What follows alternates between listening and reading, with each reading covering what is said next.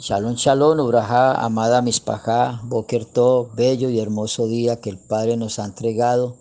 Hasamea, Jajamasó, bendito sea el Padre por esta hermosa fiesta de inicio de año, que con puro cariño y nuestro amor, nuestro Padre eterno, nos brinda a cada uno de nosotros, para que cada uno de nosotros nos mantengamos firmes en toda esta labor y en toda esta bendición de, de gozarnos tal de la manera como Él se gozó, entregándonos todos y cada uno de sus mandamientos y sus ordenanzas, tal como el Padre nos lo estipula de una manera preciosa, en todo lo relativo que tiene que ver con sus hermosas fiestas. Las fiestas en las cuales lo único o lo mayor aún, perdón, que hacen es mantenernos alineados, es mantenerlos calienticos, es mantenernos eh, firmes, es mantenernos con el juego precioso de Él, porque cada fiesta lo que determina es el reconocimiento a nuestro Padre Eterno. Por eso aprovecho la palabra en el capítulo 23 del libro de Mayikra, Mayikra cuando dice que el Eterno le habló a Moche diciendo, transmíteles a todos los israelitas, diles, hay tiempos específicos que ustedes deben celebrar como fiestas sagradas a Yahweh. Estos son mis tiempos específicos. Durante seis días que se haga el trabajo, pero en el séptimo día, echaba de Chabá. De convocatoria sagrada, en el que no podrán hacer ninguna tarea. Es Chabá dedicado a Yahweh en todo lugar donde te encuentres. Estas son las fiestas de Yahweh que deberán celebrar como días sagrados en su momento específico.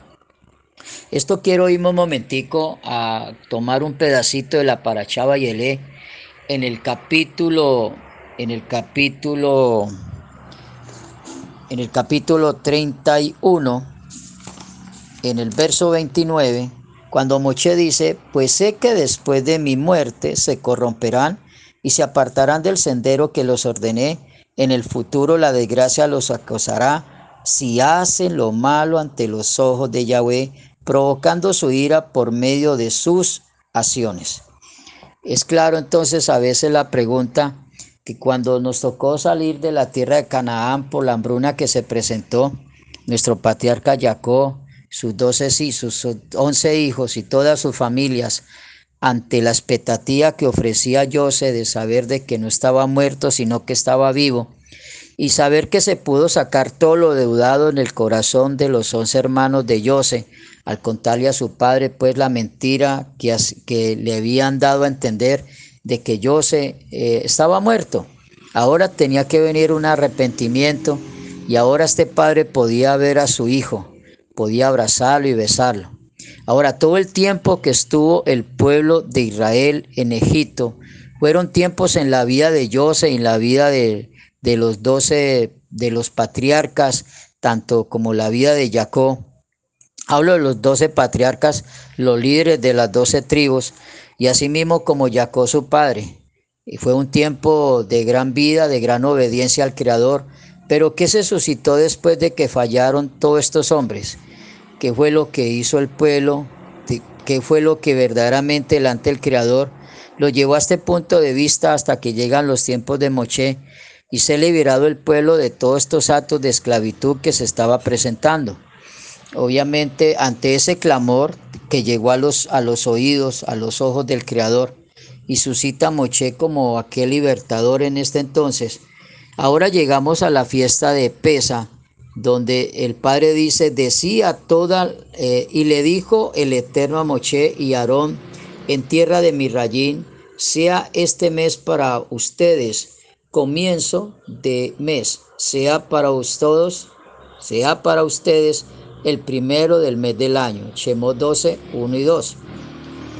Decí a toda la congregación de Israel, el día décimo de este mes tomarás un cordero por cada casa paterna e un cordero por cada familia.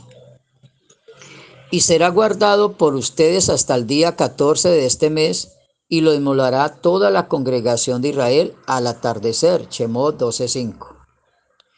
Pues, pues, pues, pasaré por toda la tierra de mi rayín esa noche y heriré a todo primogénito en la tierra de mi rayín, sea hombre o animal, y castigaré incluso a todos los dioses de mi rayín, yo el Eterno.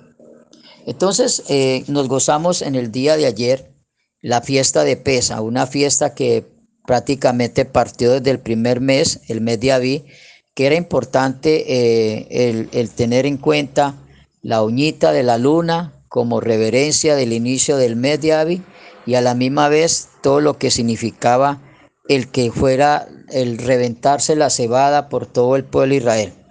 Era importante también el cuidado, el detalle de verdaderamente estar seguros de que sí se presentaban esas dos señales para poder dar inicio a este hermoso tiempo. Se dice que el día de 10 había que coger un cordero y había que prepararlo. Había que examinarlo y estar pendiente de él y de cada una de sus cualidades que fueran agradables al bendito, porque no se podía presentar ante él nada que fuera desagradable, como ofrenda de sacrificio. Hasta que el día 14 se da la opción de presentar ese, de tener ese cordero y poder entrar al sacrificio, para que por medio de ese sacrificio fuese colocado allí en esa puerta, en sus dos marcos y en el dintel, la sangre de ese cordero. Y asimismo estar preparados en nuestras casas, porque se iba a suscitar que iban a morir los primogénitos. Eran los primogénitos de Mirrayín. Pero si había desobediencia en algún primogénito del pueblo de Israel, el que no estuviese dentro de su casa o no hubiera cumplido con el legado de tomar el cordero y la sangre, pues estaba en peligro de vida. Eh, entonces terminamos ayer esta fiesta de pesa, comiendo a la carrera en familia y en la expectativa que iba a pasar en el nuevo día siguiente, en esta noche, donde, donde a alta hora de oscuridad de la noche iba a pasar el, el ángel de la muerte para cumplir con el nombre de pesa, pasar alto por encima de, matando a todos los primogénitos. Para que después paró también sobre la misma medianoche, en la mañana, dijese que el pueblo de Israel saliera de Mirrayín.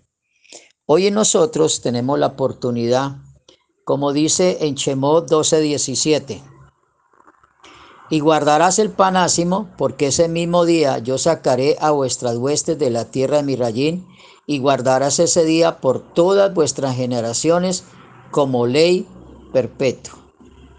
En Chemot 12, 17 dice, en el, en, el, primero, el día 14 por la tarde, comeréis pan ácimo hasta el día 21 en la tarde.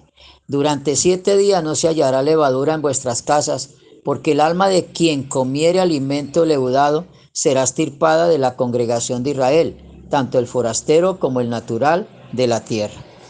Hoy nosotros nos estamos gozando en este inicio de panes sin levadura, de jajamasó, dándole muchas gracias al Padre Eterno. No solo venimos de recordar la liberación, la bendición tan hermosa y maravillosa que el Padre había establecido como una promesa desde el principio, cuando le dijo a Moche todo lo recurrente a lo que se iba a suscitar en ese preciso momento. Era una bella oportunidad de vida en el cual se manifestaba en todos nosotros. Por eso dice en Chemó en capítulo 6, en el verso 6, en consecuencia, dile a los israelitas que yo soy el eterno y los sacaré. Entonces, primero, y los sacaré de la opresión de Egipto. Dos, los salvaré de sus trabajos forzados. Tres, los redimiré con brazo extendido y con grandes actos de justicia. Cuatro, y los tomaré a ustedes como pueblo mío, y yo seré su Elohim. Y así sabrán que yo soy Yahweh, su Elohim, quien los saca de la opresión de mi rayín. Cinco, los llevaré a la tierra que prometí entregar a Abraham, a Yisai y a Jacob. 6. Y se la haré a ustedes como herencia, yo soy Yahweh. Vemos entonces que cumple el Padre Eterno la promesa como Che cuando dijo que nos iba a sacar, que nos iba a salvar, que nos iba a redimir, que Él mismo nos tomaría, que Él mismo nos llevaría y que Él mismo nos daría la tierra de la cual fue la promesa entregada a Abraham, a Yisai y a Jacob. Nos gozamos entonces de la bendición que el Padre cumple sus promesas.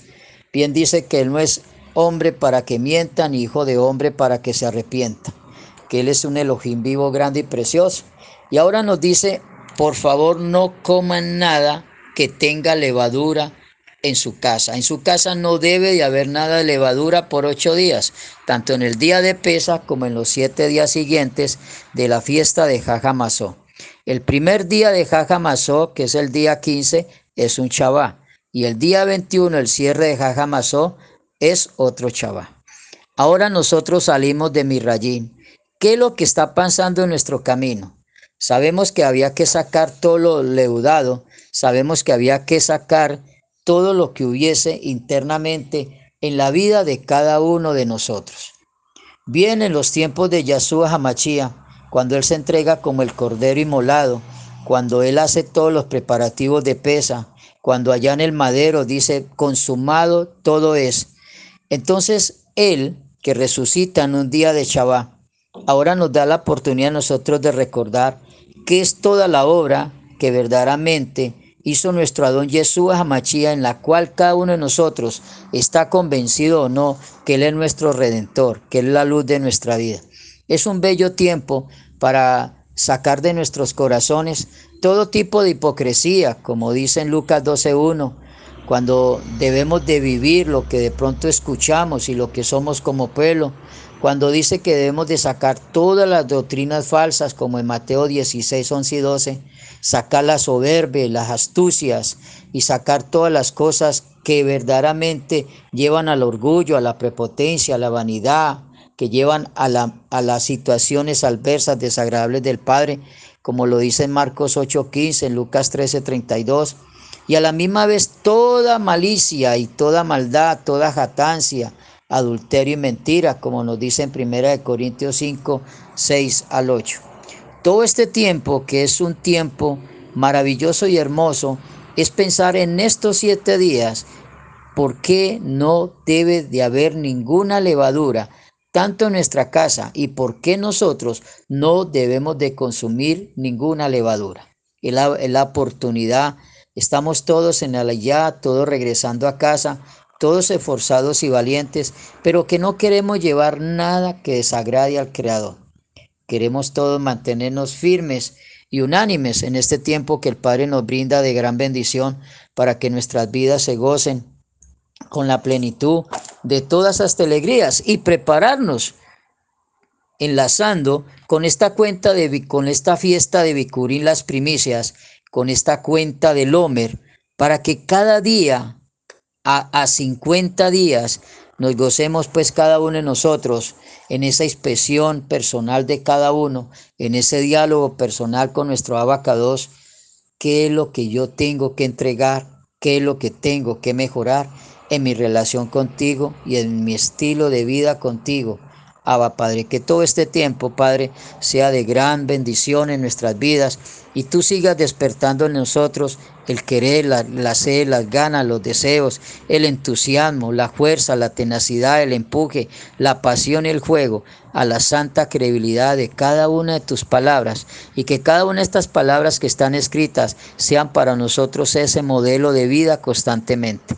Que nos ayudes, Padre, a mantener avivado que la sangre que se entregó en el madero, la misma sangre que fue entregada en el cordero cuando nos sacaste de mi esa sangre, Señor, la amemos, la amemos y mantengamos firme memoria que tú entregaste tu cuerpo y tu sangre por nosotros. Bendito eres tu Padre que nos da la oportunidad de la redención, que nos da el olajaba, la oportunidad de la vida eterna, el mérito de hacer todas las cosas en estar es en rectificación para gloria y honra tuya, Señor. Bendito sea la oportunidad del rescate, de poner nosotros nuestra fuerza, la parte nuestra que nos pertenece ante todo, lo que tú has hecho en nuestras vidas y sigues haciendo. Gracias, Padre Yahweh.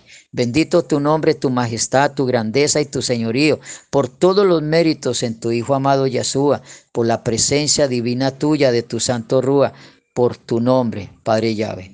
Shalom, Obraja, amada Mispajá. Amén.